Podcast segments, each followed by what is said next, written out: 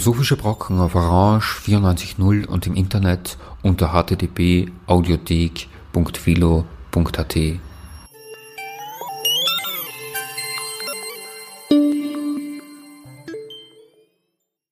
Bei einer Sendung der Philosophischen Brocken begrüßt Sie Herbert Rachowitz.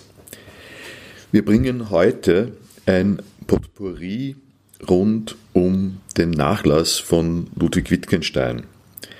Worum es sich dabei handelt, werden wir in drei verschiedenen Hinsichten beleuchten.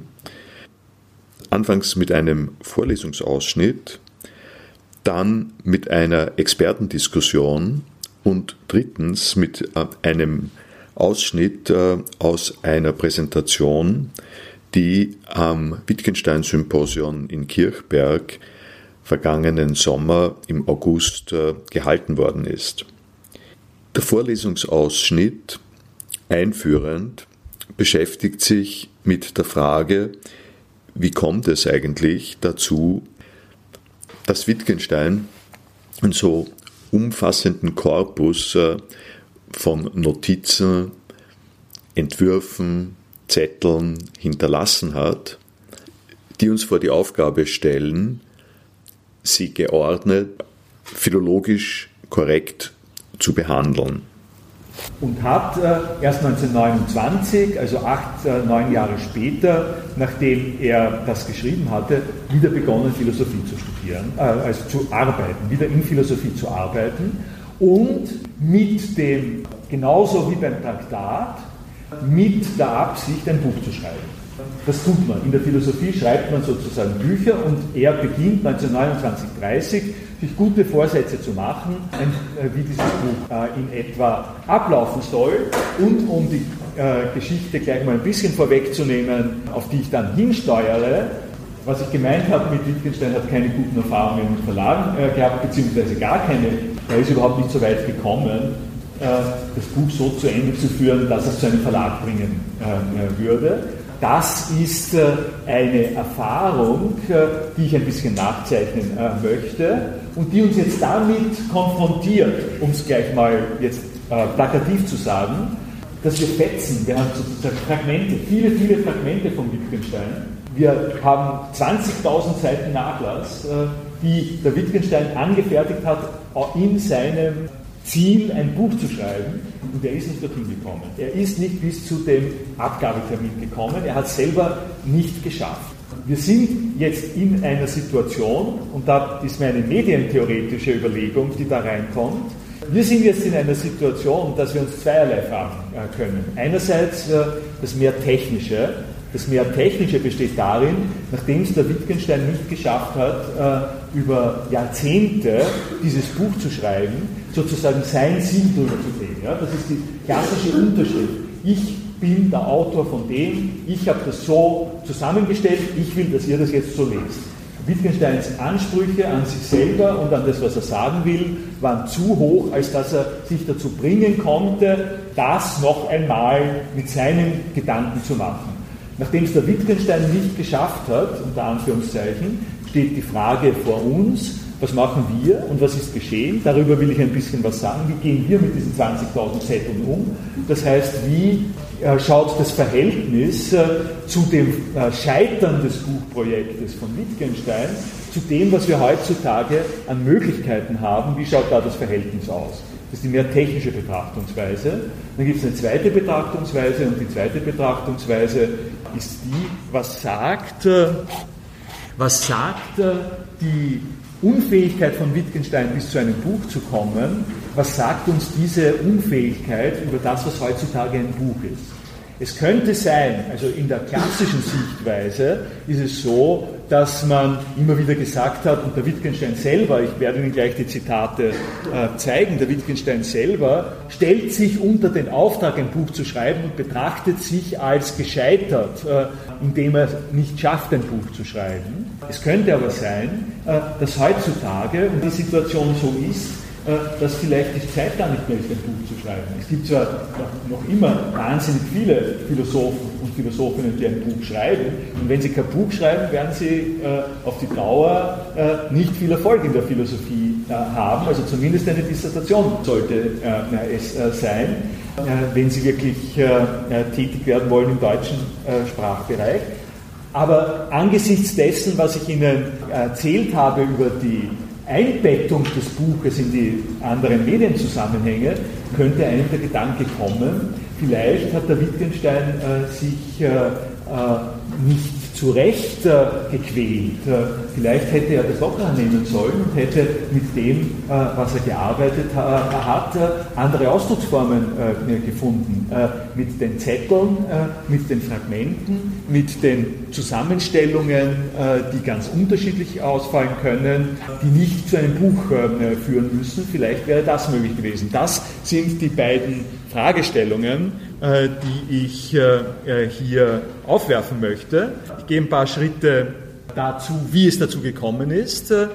Einen Schritt vielleicht, äh, der, der hier das letzte ist. Es findet sich 31, eine Eintragung, ein Motto für mein Buch. Er hat immer gerne so auch mit äh, Mottos, äh, Stichworten, Vorworten gearbeitet. Ein Motto für mein Buch, seht ihr den Mond dort stehen. Ich weiß nicht, wie weit äh, das für Sie eine automatische Assoziation ist.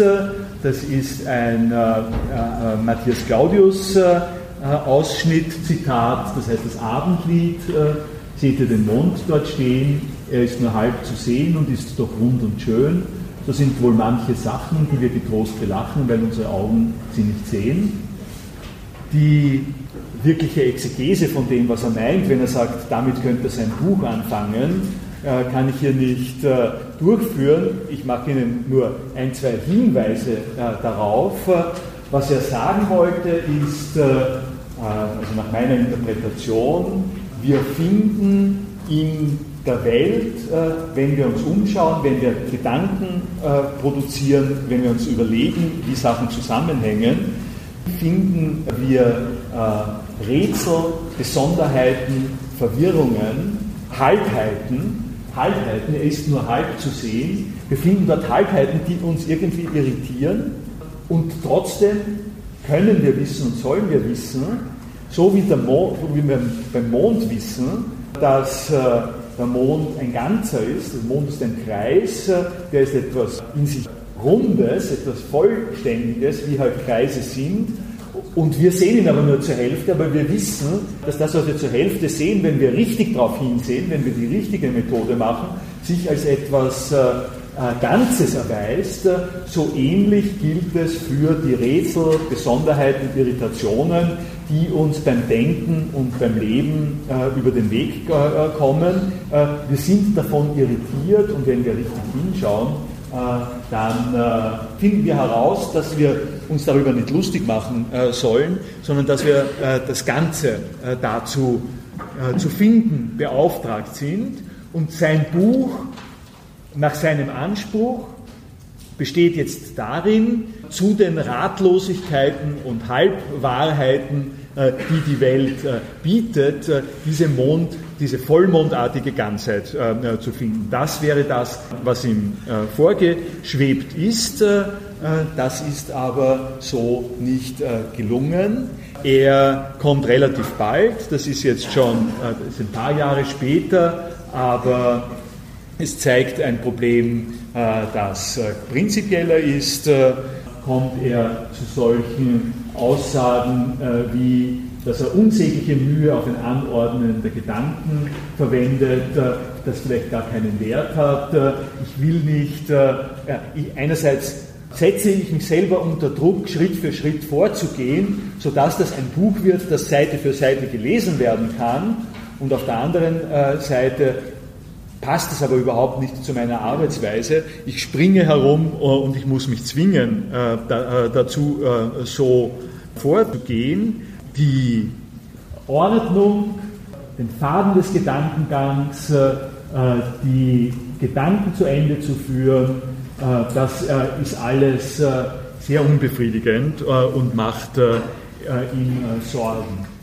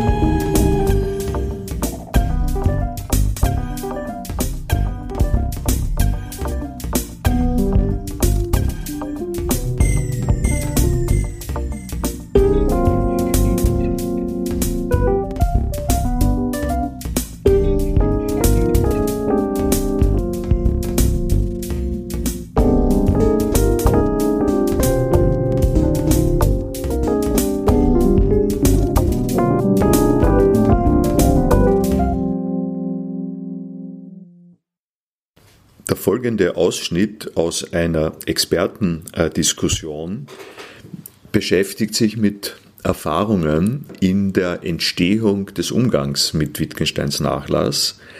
Dabei werden einige Experten, Expertinnen zu Wort kommen, die maßgeblich daran beteiligt waren, diesen Nachlass aufzuarbeiten. Alois Pichler, der an der Universität Bergen schon seit langer Zeit daran arbeitet, und Alfred Schmidt, der an der österreichischen Nationalbibliothek ein ständiger Gesprächspartner in Sachen der Wittgenstein-Bestände ist, die dort zu finden sind. Alexander Berg, ein Forscher aus Dresden, wird seine Erfahrungen mit äh, dem Wittgenstein-Nachlass beitragen und ebenso Stefanie Körner. Wir sitzen hier in Kirchberg am Wechsel in einer Veranstaltung, die nennt sich Wittgenstein Symposion. Da gibt es schon seit 40 äh, Jahren und Wittgenstein ist nach wie vor attraktiv. Viele Leute erkennen ihn. Es gibt in Österreich einen Wittgenstein-Preis äh, und es gibt eine allgemeine Kenntnis darüber, dass Wittgenstein ein wichtiger österreichischer Philosoph ist und dass er eine ganze Reihe von Büchern geschrieben hat, die im Buchhandel äh, erhältlich sind. Eins, zwei, drei gesammelte Werke äh, von Wittgenstein. Das ist äh, etwas, was äh, im Wittgenstein-Symposion, wenn man ein bisschen näher hinhört, äh, nicht mehr der gängige Stand der Forschung ist. Man wird hier darauf hingewiesen, dass diese Bücher, die es von Wittgenstein gibt, nicht die letzte Nachricht sind von dem, was Wittgenstein gearbeitet, geschrieben hat und wie man darauf kommt.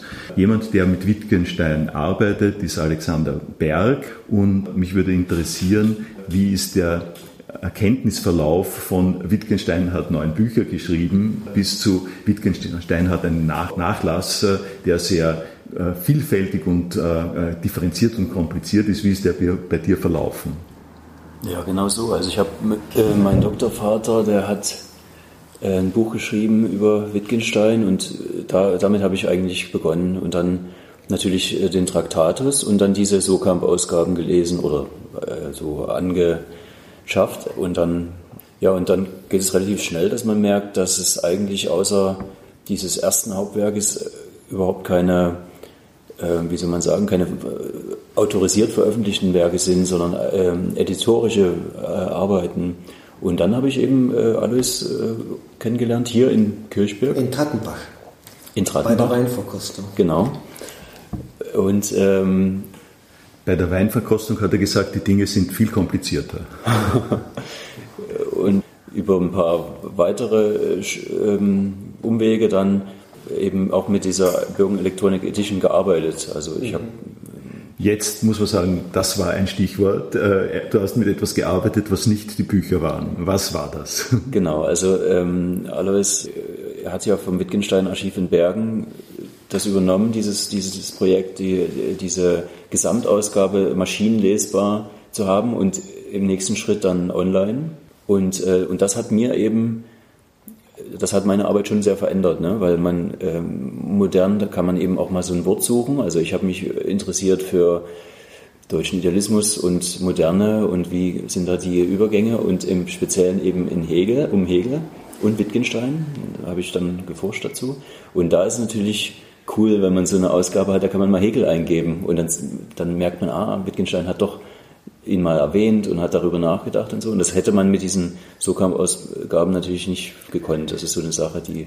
Jetzt bist du in einem Zeitpunkt in die Forschung reingegangen, wo sich einiges schon abgeklärt hat. Ja, Wenn man im Internet reingibt Nachlass äh, Wittgenstein, dann ist die Sache einigermaßen noch komplizierter. Da äh, direkt kriegt man nicht direkt als eine Antwort auf die Suchanfrage, das ist jetzt die Ausgabe, äh, die du verwendet hast, sondern da gibt es fünf fünf verschiedene Antworten, die auch qualitativ sehr unterschiedlich sind, die unter den Nachlass Wittgenstein laufen und die man historisch auch äh, auf äh, differenzieren äh, muss eigentlich. Das erste, wo Wittgenstein digital erfasst worden ist, was noch nicht online war, sondern auf CD-ROM äh, gebrannt äh, worden ist. Das ist die Oxford Bergen Edition, wo Alois Pichler auch schon mit dabei war. Kannst du uns aus der Erinnerung noch ein bisschen was davon sagen, was da passiert ist?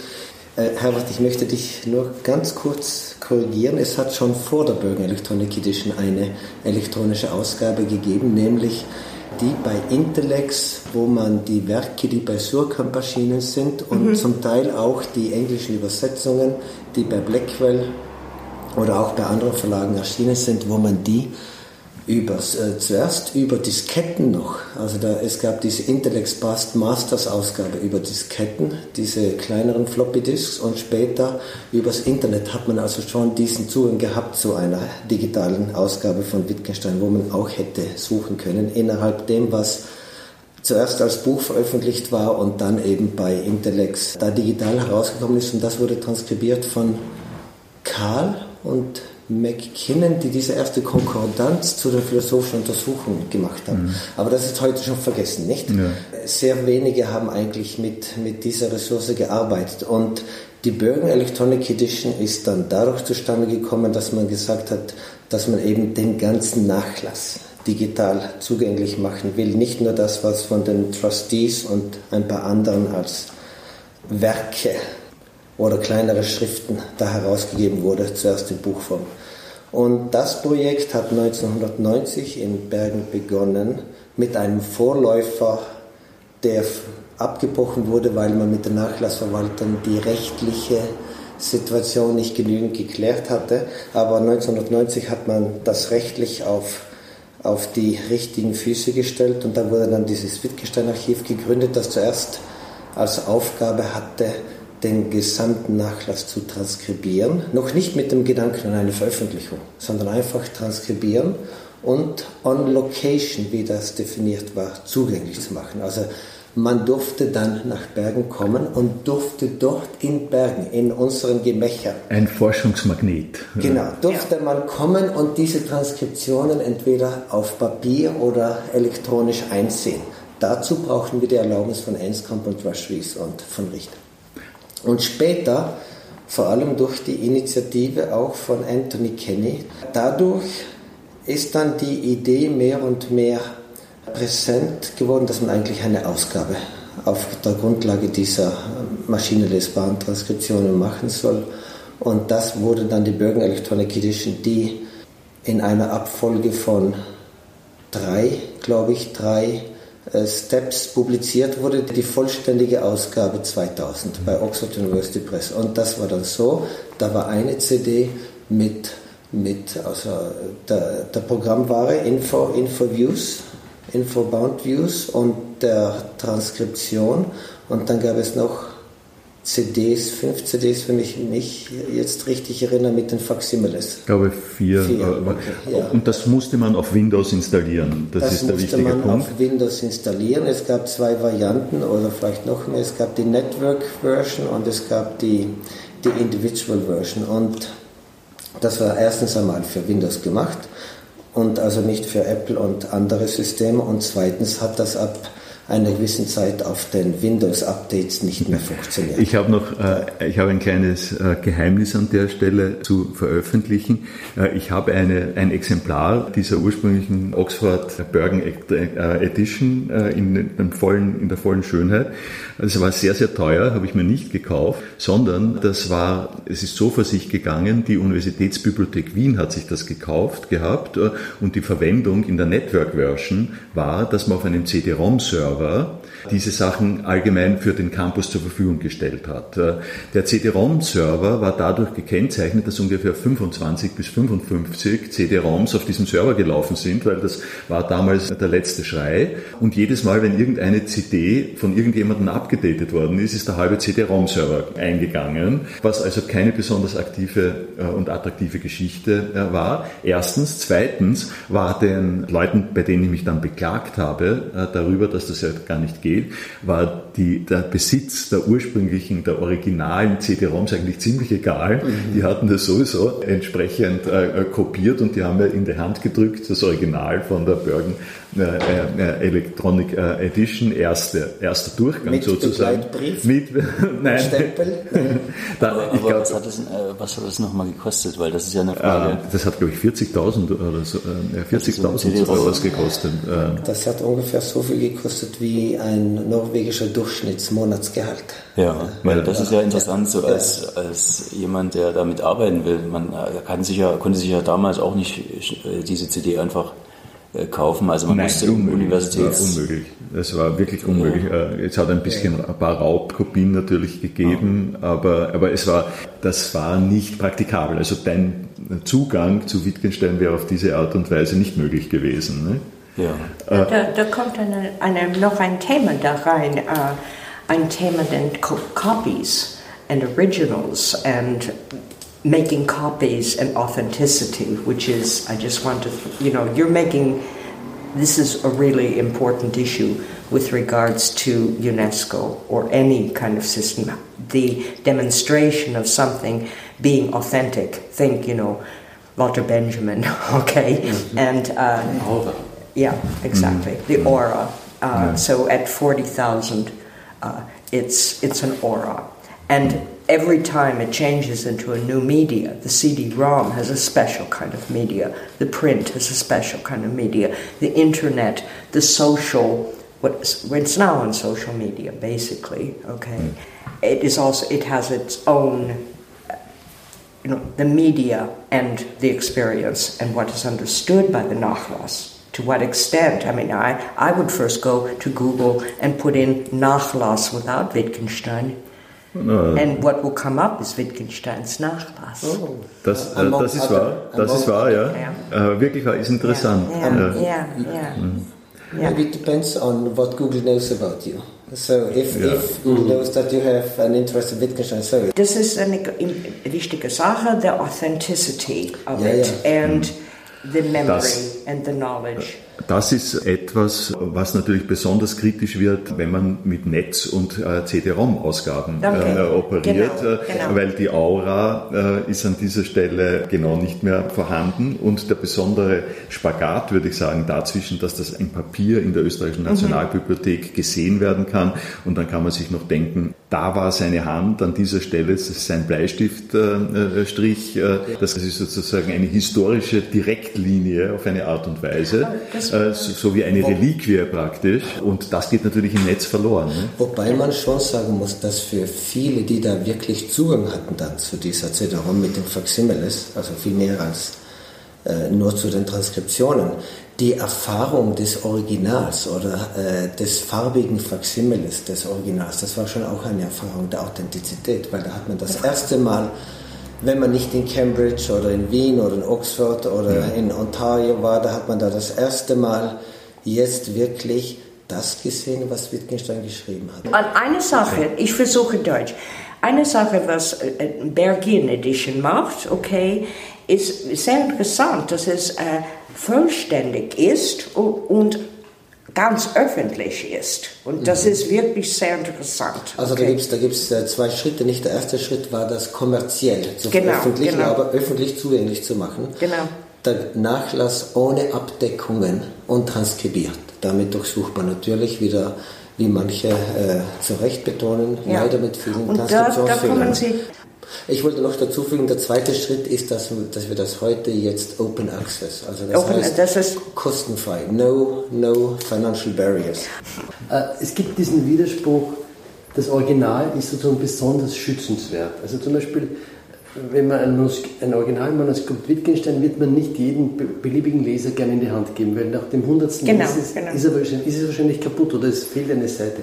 Jetzt ist dieser Schritt in die Digitalisierung die ideale Lösung natürlich, weil da können Leute zugreifen, sogar reinzoomen und das Original bleibt unbeschädigt im Tresor liegen. Und trotzdem wissen wir, es ist authentisches Original.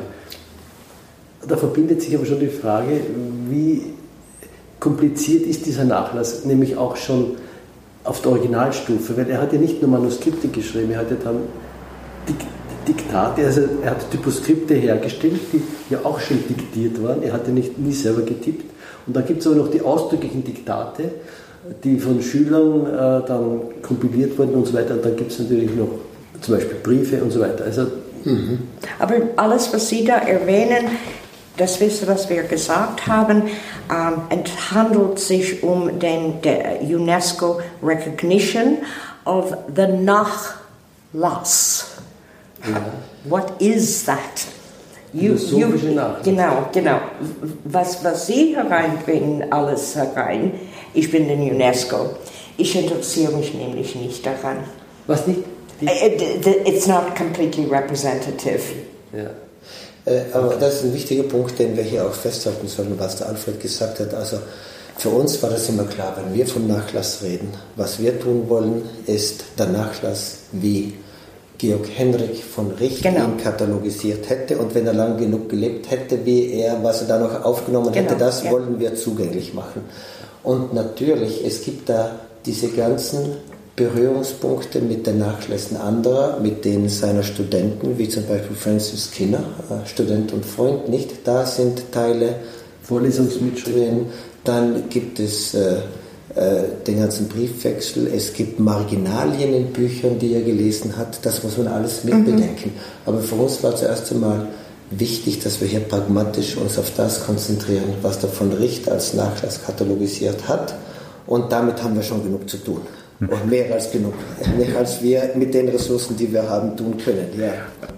Wir haben da eine äh, entscheidende Engstelle kurz angesprochen, aber noch nicht äh, genügend ausge, äh, ausdefiniert, nämlich den Engpass der CD-ROM-Edition mhm. und den Übergang dazu, dass es wirklich gelungen ist, äh, die Sachen nicht kommerziell äh, darzustellen, was ich habe es ein bisschen ähm, äh, mitgekriegt und nicht selbstverständlich, nicht selbstverständlich gewesen ist. Und ein Teil davon, dass man, wenn man bei Google sucht, Wittgenstein-Nachlass kriegt, ist schon, dass dass die Geschichte des Wittgenstein-Nachlasses in der Entwicklung auf Open Access etwas ziemlich Exemplarisches ist, muss man sagen. Und dass die mhm. Sache, die du beschreibst, äh, dass man nämlich Hegel eingeben kann und äh, im Rahmen des Wittgenstein-Nachlasses und dann alle Vorkommnisse, Erwähnungen von Hegel findet, ohne dafür etwas zu zahlen, wo immer man auf der Welt sitzt.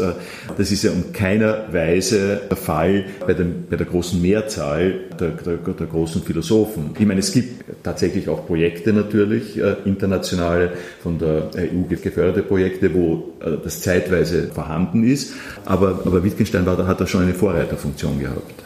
Darf ich dazu ja. kurz was sagen? Das sind vor allem drei Faktoren, kommt mir vor, zusammengekommen, die, die irgendwie diesen Kairos geschaffen haben, wo diese Open Access Lösung möglich und, und geboten äh, also sich als geboten dann darstellte. Der erste Faktor war eben, dass die CD-ROM auf vielen Maschinen nicht mehr gelaufen ist. Und äh, dann waren wir in der Situation, dass wir über Oxford etwas der Öffentlichkeit zugänglich gemacht haben, was nicht mehr zugänglich ist. Die Leute haben nicht mehr diesen Zugang zum Nachlass. Und dann gab es dieses Gespräch mit Oxford, wir müssen da was tun. Wir können die Leute nicht ohne den Nachlass jetzt da einfach so im Stich lassen. Und das war ein Punkt, dass man mit Oxford da sich einig geworden ist, dass wir den Nachlass über unsere Transkriptionen, über unsere eigenen Webseiten den Leuten wieder zugänglich machen können. Der zweite Punkt war der, dass das Wittgensteiner Archiv damals in der glücklichen Lage war, dass wir in ein paar wichtigen EU-Projekten äh, drin waren, die die Open Access Policy sehr gefördert ja, ja, ja. und gefordert haben. Äh, das, das war ein, ein großer Katalysator. Mhm. Und der dritte Punkt, dass ich das Glück hatte, eine Person zu treffen, Elias Kahn, die mit großzügiger finanzieller Unterstützung es erlaubt hat, eine Neufaksimilierung des Nachlasses vorzunehmen. Später auch die Christian Doppler äh, Gesellschaft in Österreich äh, hat da beigetragen, die es uns erlaubt hat, ein neues Faksimile, digitales Faksimile herzustellen, das uns gehört. Weil das erste Faksimile, das gehört Oxford. Das gehörte der Bergen Electronic Edition, äh, die von Oxford äh, herausgegeben wurde und vertrieben.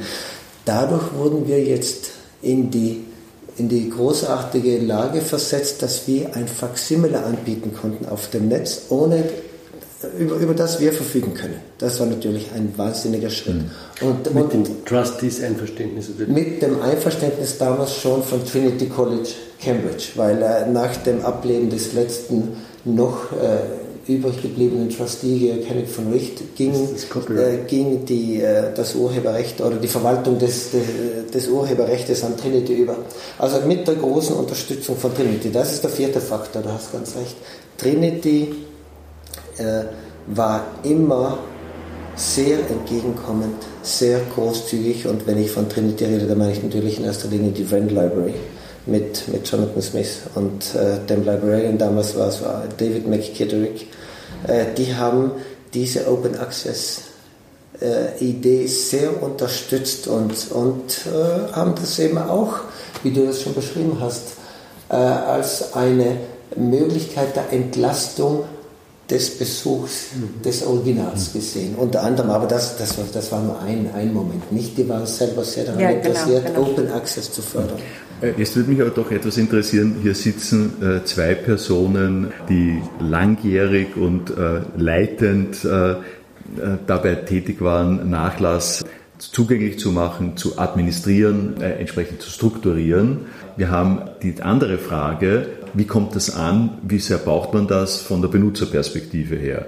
Also ich selber, äh, wenn ich es von mir beschreiben kann, habe einerseits äh, das selbst als ein Forschungsgegenstand äh, gewählt, das Bewusstwerden davon, wie vielfältig und wie differenziert die Arbeiten von Wittgenstein sind im Zusammenhang mit dem, was Alfred angesprochen hat, die, verschiedenen Genres äh, der Publikation mhm. und wie man damit umgeht. Und äh, um es also kurz äh, prägnant zu sagen, das Wichtigste überhaupt, dass man äh, vergisst, dass man nicht glaubt, dass das um ein Buch sich handelt, bis auf den Traktat, sondern dass man eingeht äh, auf die Fragmente, auf die Dynamik und, äh, und so weiter. Das war schon etwas, was ich immer gemacht habe. Aber zweitens muss ich sagen, und das würde mich interessieren, äh, wie das bei Alexander Berg gelaufen ist, zweitens kann ich nicht verbergen, dass eine gewisse Panik äh, mich äh, immer wieder äh, erfasst hat äh, angesichts der Frage, wie ich jetzt mit einem oder zwei Zitaten von Wittgenstein, die er zweifellos geschrieben hat, umgehen soll,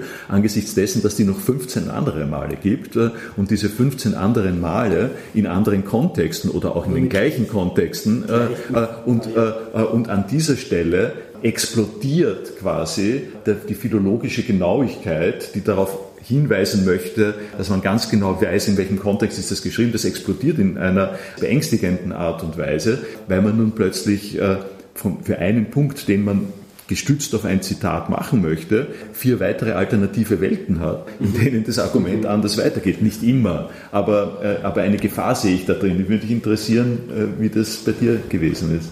Ähm, ich hatte eben das Glück, mich doch eine, Weile einarbeiten zu können ne, in, in Bergen. Das heißt, ich und dann habe ich auch die philologischen Forschungen so zur Kenntnis genommen und, und mehr, an irgendeiner Stelle muss man dann davon wieder zurücktreten und sagen, ähm, ich kann jetzt nicht nur Philologie, ich muss auch mal wieder zur Philosophie zurückfinden. Ne? Und ähm, also ich zum Beispiel, ich arbeite fast nur mit der Bergen Electronic Edition, also ich äh, lese nicht mehr so ein, ein Sokam-Buch oder so. Und, ähm, und ich denke, das ist so ein, so ein Paradigmenwechsel, den, den, den viele mitmachen zurzeit, weil äh, wir uns irgendwie dran gewöhnen, an, an Readern oder am, am Rechner Bücher zu lesen. Ne? Was ja vor ein paar Jahren haben viele noch gesagt, ah, ich kann das gar nicht, ich muss immer so ein Buch in der Hand haben. Und ich glaube, das ist auch ein, eine, Änderung, die ich auch mitgemacht habe. Und ich kann sozusagen jetzt doch entspannt auch mal lange PDF-Dateien lesen. Das ist nicht mehr so ein. Also man muss einfach damit leben, dass es jetzt ein bisschen komplexer ist. Äh, ne? Und der Vorteil ist aber, man hat eben das Gefühl, man hat ein direkteres Material. Also ich habe dann zwar vielleicht jetzt, wenn ich so eine Suchmaschine irgendwas eingebe, vier verschiedene Erwähnungen desselben Satzes und muss dann nochmal gucken, okay, was war das jetzt ein, äh, ein, Diktat oder war das ein Typoskript oder war das eine Handschrift oder so. Ne? Aber das ist ja auch irgendwie besser, als wenn ich nur ein Buch habe, wo ich nicht weiß, wo war das eigentlich genau und so, in welchem Kontext spielt das eigentlich. Also ich habe das eher als, als Bereicherung empfunden und äh, genauer sein zu können. Ne? Und, ähm, und was eine, eine, große Hilfe ist, ist, dass die Bürgenelektronik Edition ja äh, chronologisch, also man hat immer noch ein Datum, wann, mhm. wann eine, irgendwas entstanden ist und man sieht auch sofort, ob es jetzt ein Typoskript ist oder ein Manuskript oder eben ein Diktat. Das heißt, äh, man, man kann immer, wenn man liest, schon ungefähr sich das hinordnen ne? und kann dadurch sogar äh, äh, sozusagen den Gedankengang nachvollziehen, weil man weiß ja, okay, das ist jetzt irgendwie Mittwoch 1914 geschrieben und das ist Donnerstag, also das hängt irgendwie zusammen und dann, wenn es ein paar Monate später ist, ist es scheinbar irgendwie ein anderer Kontext. Ne? Und diese ganzen Möglichkeiten, die, die waren früher, glaube ich, also wenn man nur das Buch hat, natürlich verdeckt. Ja. Ja. Äh, ich möchte dazu sagen, äh, weil wir vielleicht ein bisschen missverstanden werden können. In dem Sinne, dass man die Surkamp-Ausgabe nicht mehr braucht oder dass diese Werkausgabe ja. und die Werke, die sind jetzt passé. Ich meine, die sind überhaupt nicht passé. Die sind wenigstens als als Vergleichsobjekt genau, ich mein, total ja. wichtig äh, für diese Orientierung, wie gehe ich mit dem Material um. Nicht? Denn, denn diese, diese, diese sogenannten Werke wie die philosophische Grammatik, die philosophischen Bemerkungen und so weiter, äh, die stellen doch das Resultat dar von einem editorischen Prozess, den die Trustees ja. mit viel Überlegung und Wissen betrieben mhm. haben. Nicht? Die haben gesagt, okay, was wir tun ist, wir wir äh, gucken uns jetzt diese Gedanken- und textgenetischen Prozesse im Nachlass an und am Ende kommt vielleicht immer irgendwie mal etwas, was für ein Wittgenstein mhm. dass wir ein, ein, ein, ein Endprodukt ist und das versuchen wir äh, mitzuteilen. Und, äh, und, und diese Endprodukte, wir wissen ja, bei Wittgenstein mhm. gab es die äh, letztendlich nie das Endprodukt beim späten Wittgenstein. Aber diese, diese Querschnitte, das sind total wichtige Vergleichsobjekte und Standards, äh, die uns eben helfen, uns im Nachlass zu orientieren und, und einzuordnen, was wir da jetzt im Nachlass finden ja. und, und dann eben zu bewerten auch im Verhältnis zu dem, was die für uns an Werken konstruiert ja. haben. Und das ist zu betonen, das einzige Werk nach dem Nachlass, abgesehen vom Wörterbuch für fünf ja, Schulen, das, das wir nicht erwähnt in, haben, in der ist der erste Teil der philosophischen Untersuchungen und da wieder nur mehr oder weniger die erste Hälfte nicht. Mhm. Und äh, deswegen äh, die Herausforderung, die du angesprochen hast, die, die, die, die besteht. Und es gibt die Gefahr des Passage Hunting nicht, dass ich einfach auf irgendeine Bemerkung komme, die zitiere, ohne eine genügend kritische Reflexion auf ihren Status im, in, in der Genese und, äh, und, und, und auch im Wittgensteinischen Gedenkkosmos äh, vorgenommen ja, zu haben. Ja. Sehr wichtig. Ja. ja. Uh, irgendwie, das ist ein, ein Wittgensteinian Problem. Das sind so uh, separation between the complexity and the irreducible complexity and the issue that you need a standard edition to discuss it without being private language. Mm. Okay. How are we, and, and that the standard edition is itself a historical document um, and an object of recognition. So, what you were saying is tremendously important is that we have this diffuseness, but you're immediately moved to the fact that what are we looking for? What is our, you know, how, what do, what, so that you and I could talk about what you're doing.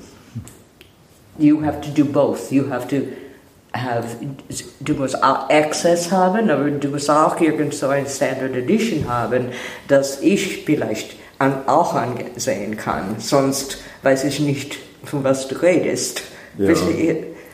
Naja, ja, genau. Aber ähm, ähm, es, es, wird wahrscheinlich eine Generation geben, die. Also ich habe selber diese Surkamp-Ausgabe gekauft, ja, und die und ich und das ist aber eben so, dass ich doch eben nicht damit arbeite und mhm. ähm, also das Problem der Edition es wird eine Generation geben, die das überspringt. Yeah, you're antiquated. Das würde mich äh, auch interessieren. Da würde ich alles nochmal fragen. Wir haben einen Blick in die Vergangenheit gemacht. Du bist mhm. so weit gegangen zu sagen, es ist jetzt absehbar mit Hilfe von Funds von der EU, äh, Projekte, äh, mit Hilfe von Privatfinanzierung ist absehbar, dass es einen, äh, den gesamten Bestand äh, Open Access geben wird. Unter welcher Adresse? Gibt es da schon eine URL? Es gibt, gibt eine, es da schon einen Plan? Es gibt eine ganz schöne, sehr komplizierte Adresse mit Fragezeichen und anderen solchen Zeichen, die ich hier nicht wiederholen werde. Aber es gibt noch eine andere Adresse. Die Geheimadresse ist wittgensteinonline.no. NO. Dort kommt man an alle Transkriptionen die wir anbieten können, ran. Also alles, was wir transkribiert haben, wird da angeboten und zwar in einer Weise, äh, wo man sich diplomatische und lineare Versionen äh, des jeweiligen Nachlass-Items, Manuskripts, Typoskripts mhm. runterholen kann oder auch Kombinationen davon. Also unsere Idee ist es wirklich, dass wir nicht nur zwei oder drei Formate anbieten und sagen, that's it, sondern dass die Benutzer sich auch selber weitestmöglich jeden einzelnen Code, mit dem wir die Transkriptionen äh, da füllen, verwerten können und filtern und sortieren und, und äh, diesen Code dafür benutzen können, um ihr spezifisches Interesse da am Nachlass bedienen zu können. Also das ist die Seite, wo man alle Transkriptionen schon heute sich runterladen kann. Das ist diese XML-Transkription. Ja, also die Transkriptionen, die werden ja von uns in XML gemacht, aber wenn du auf diese Seite gehst, dann kriegst du einen HTML-Output davon, nämlich einen von dir generierten HTML-Output äh, mhm. gemäß den Optionen, die du entweder so oder so antickst. Ja. Äh, aber darüber hinaus gibt es ja jetzt auch noch das Witfind. Äh, Witfind ist etwas, was wir in Zusammenarbeit mit dem Max Harrisbeck an der LMO in München, Zentrum für Informations- und Sprachverarbeitung, machen. Das ist eine ganz tolle Zusammenarbeit. Äh, das ist, kann man sagen, auch ein Effekt des Open Access. Denn in dem Moment, in dem wir damals im, im Discovery EU-Projekt 5000 Seiten Nachlass als Transkription und Faximile ins Netz gestellt haben, haben andere Interesse daran bekommen, mit diesen Sachen zu arbeiten. Nicht nur philosophisch zu arbeiten, sondern auch informationstechnisch damit zu arbeiten. Und äh, Max Harrisbeck mit seinem Team äh, ist, ist ein, ein, Paradigma, ein, ein paradigmatisches äh, Beispiel. Das ist eine ganz tolle Zusammenarbeit. Also der Max mit seinem Team, mit seinen Studenten hat also eine lemmatisierte Suchmaschine für den Nachlass entwickelt, die wir hier morgen vorstellen werden. Und äh, die Zusammenarbeit besteht darin, dass wir unsere Transkriptionen und Faximiles München geben, äh, schon auf eine Art, die die dort besser verarbeiten können, weil unser super Master XML ist viel zu kompliziert.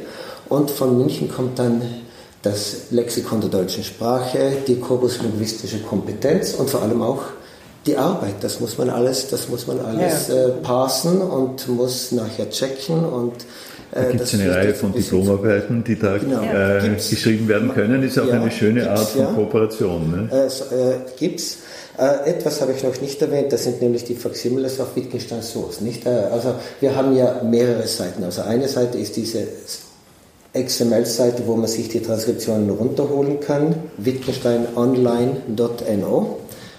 Dann gibt es die Seite, wo man die Faximiles browsen kann. Dort gibt es auch noch auf der Seite, das ist die Wittgenstein Source Seite, gibt es immer noch die 5000 Seiten vom Discovery-Projekt auch als Transkription, aber in der Version, wie sie damals aufgeladen wurden vor sechs, sieben Jahren. Und ich empfehle jedem die Transkriptionsseite auf der Wittgenstein-Archivseite WAP äh, UIBNO oder Wittgenstein Online NO zu benutzen. Mhm. Dort hat man die Transkriptionen immer in der neuesten korrigierten Form. Und dort muss man wieder unterscheiden zwischen den Transkriptionen, die hinten ein Pluszeichen dran haben und denen, die es nicht haben. Denn die mit dem Pluszeichen, die wurden nach der Bergen Electronic Edition Korrektur gelesen. Also wenn du dich über bestimmte Fehler in der Bergen Edition mhm. aufgeregt hast und du guckst jetzt auf der Seite nach, wenn da ein Plus hinten drin ist, dann sollte der Fehler nicht mehr drin sein. Äh, und was ist jetzt mit der Bergen Nachlass Edition? Das äh, ja gut, das ist also die Bergen Nachlass Edition. Das wird die Edition auf Wittgenstein Source des gesamten Nachlasses in Faximile, Diplomatik und Linear Version. Im Moment, Im Moment, gibt es auf Wittgenstein Source die Bürgen Nachlass Edition nur für diese 5000 Seiten, weil nur für diese 5000 Seiten vom Discovery Projekt haben wir bisher Transkriptionen aufgeladen.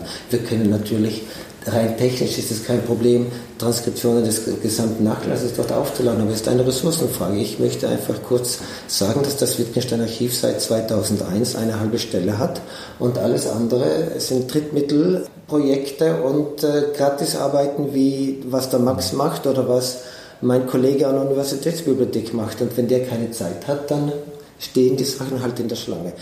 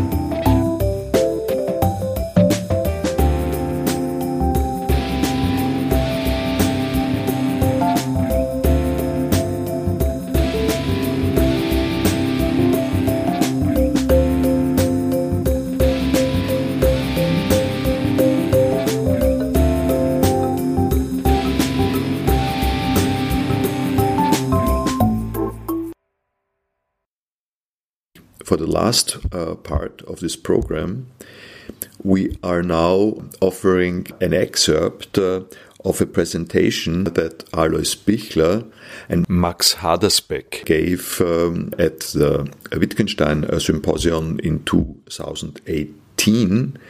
They briefly describe uh, how it came about uh, that they were working uh, together and uh, they present uh, results uh, of a computer linguistic treatment of what began as an ordinary search procedure, which has become considerably more sophisticated through the years.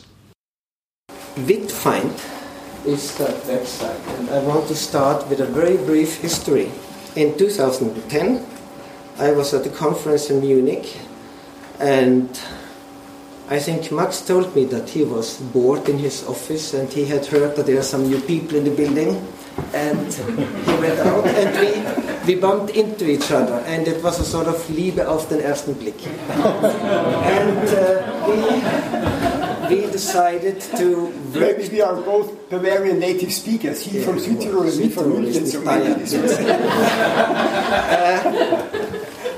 We thought we could bring our resources and competences together. We in Bergen we have transcriptions and facsimiles of the Nachlass, and Max and his team has a comprehensive electronic lexicon of the German language, and they have the skills and resources in computational and corpus linguistics. And additionally, Max has access to many human resources. The Wittgenstein archives have half a position since 2001 but Max has many students who are eager to work on corpora where they can learn how to apply their computational and corpus linguistics skills. And that was a great match. Luckily, then, we at the Wittgenstein Archives had just begun a project, the so called Discovery Project, a European project, where we could make available open access 5,000 pages of the Wittgenstein Atlas. And it was these pages which Max and his team could start working on. So this is one of the positive effects from open access. You put something out onto the web and others can pick it up and work on it and contribute to what you want to do and at the end there's something for the entire community. We had a very first presentation of this project here in 2012. Thanks to Sasha for the Festschrift from the last year, where we list all the contributions. So it was easy to find for me when we had been here for the first time together. And then in 2016 we had the second presentation, and today we have the third. In 2018, this lemmatized online search for the entire Wittgenstein Atlas goes public. It is now already public. Before that, we have only had it for the 5,000 pages. Uh, just a very brief look back to what we had before Witfind. We've had the Bergen Electronic Edition, which offered very advanced search tools in both the diplomatic and the normalized version. Maybe I should explain briefly what diplomatic and normalized means. Normalized is the version you go to if you want to read Wittgenstein without bothering too much about what he has inserted, deleted, whether he has overwritten one letter with another letter. You get a reader-friendly version. version. If you want to study all the details, all the writing acts, then you go to the diplomatic version and you find the words as he has written them with or without age in wall and so on. So the Bergen Electronic Edition offered search across the entire Nachlass, but it did not yet offer lemmatized search. So there you had to enter dachte plus denken plus denkt and so on. There is a web version of the normalized part of the Bergen Electronic Edition, which is provided by Intellex Corporation, and that one is still up and running today. So you can do normalized search, uh, search in the normalized version of the Nachlass there, of the entire Nachlass. But that is not open access. You have to buy access to that mm. Web edition. With the CD-ROM edition of the Bergen Electronic Edition, which is the real Bergen Electronic Edition, we have we have a problem. So that one no longer runs on current Windows systems and it never run on Apple and so on. So the only online access to the Nachlass where you can search before Bitfind was this version here. And it contains the transcriptions as we had delivered them to Oxford in 2000. So there are many mistakes there, which we in the meantime have corrected. So if you're really interested in in uh, using transcriptions as they are corrected now, you have to go to another website which I'm going to show you. I mentioned the Discovery Project with the 5,000 pages where you can do searches in both the diplomatic and the normalized, like you can search for Katze. Uh, but that is only the 5,000 pages. And what you find out there on Wittgenstein source in terms of transcriptions, which you can search, that is also just the transcriptions as we uploaded them in 2009 or 2010. So it's not the transcriptions in the newest corrected form. Today, all of WAP's transcriptions are available from this site. I won't go there now, let's not lose time, but if you're interested, you can go there. There, there are two addresses under which you can access this site. Wittgenstein Online NO, NO for Norway, or this very nice complicated address transform WAPI HP question modus equals Okshuna. I love it because it really shows that there is some interface, some technology behind it. It's not a simple URL. So on this site, you can download each transcription of the Nachlass which we have in either diplomatic or linear as we now call it because it's not a strictly normalized version which we offer there. For example, in, uh, punctuation is not normalized. And if Wittgenstein has some, some orthographic idiosyncrasies like he writes together gar nicht, we leave it like that. And there are certain idiosyncrasies with upper and lower case. So that's kept in the linear version. There you can search in the linear version, you can search for wall, and you would search for it with ha, because of course that's what you, at least Radek, would start uh, searching for, unless Radek has already looked at the facsimile of the Prototractatus in MS 104 and knows, oh, there's this passage with uh, wall without the H.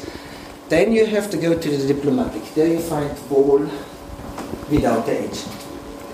Uh, you can also search and filter metadata if you're interested in all the places where Wittgenstein refers to Russell, either explicitly by saying Russell or by mentioning a, ver- uh, a, work by Russell or discussing an idea or thought of Russell where we thought that here he clearly discusses Russell. We use this site here, which we can go to.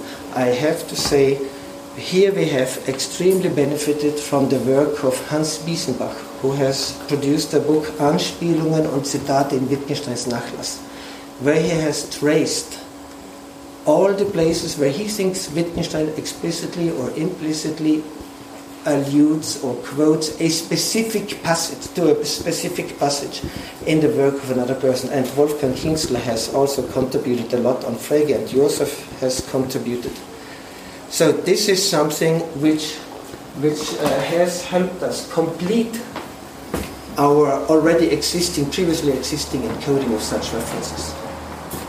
And it's not yet complete, of course, because there are so many more. Okay, thank you very much. My name is Max Hadersbeck. I come from München, uh, where also Wittgenstein researchers are heavily working. But I come from the field of computational linguists. And we uh, uh, work on the field of digital humanities. So, uh, and the, field of digital humanities is always interested in very interesting corpora, where they can really study in detail some kind of uh, uh, lexical uh, phenomenons or grammatically form, uh, phenomenons. And uh, this was, uh, and when we heard about Alois and the possibility of getting very interesting and also very international interesting corpora, then this was a really, really challenge for us to take this data and work with this data. So since 2012, this was the first slide on 2012. This was the second, 2018, uh, 16, and now uh, we have this version running, uh, which has really access to the whole Nachlass. Um, yeah, this is now the actual version, so uh, you can search not only one document, as Alois showed on his transcription page, you can look for a specified word in the whole Nahlas connected to the transcription of Alois. So this means only those transcriptions from Bergen are here integrated. So there are still some documents or still uh, notebooks uh, outside which are not yet here. But what is in Bergen, we have implemented here. This is very important.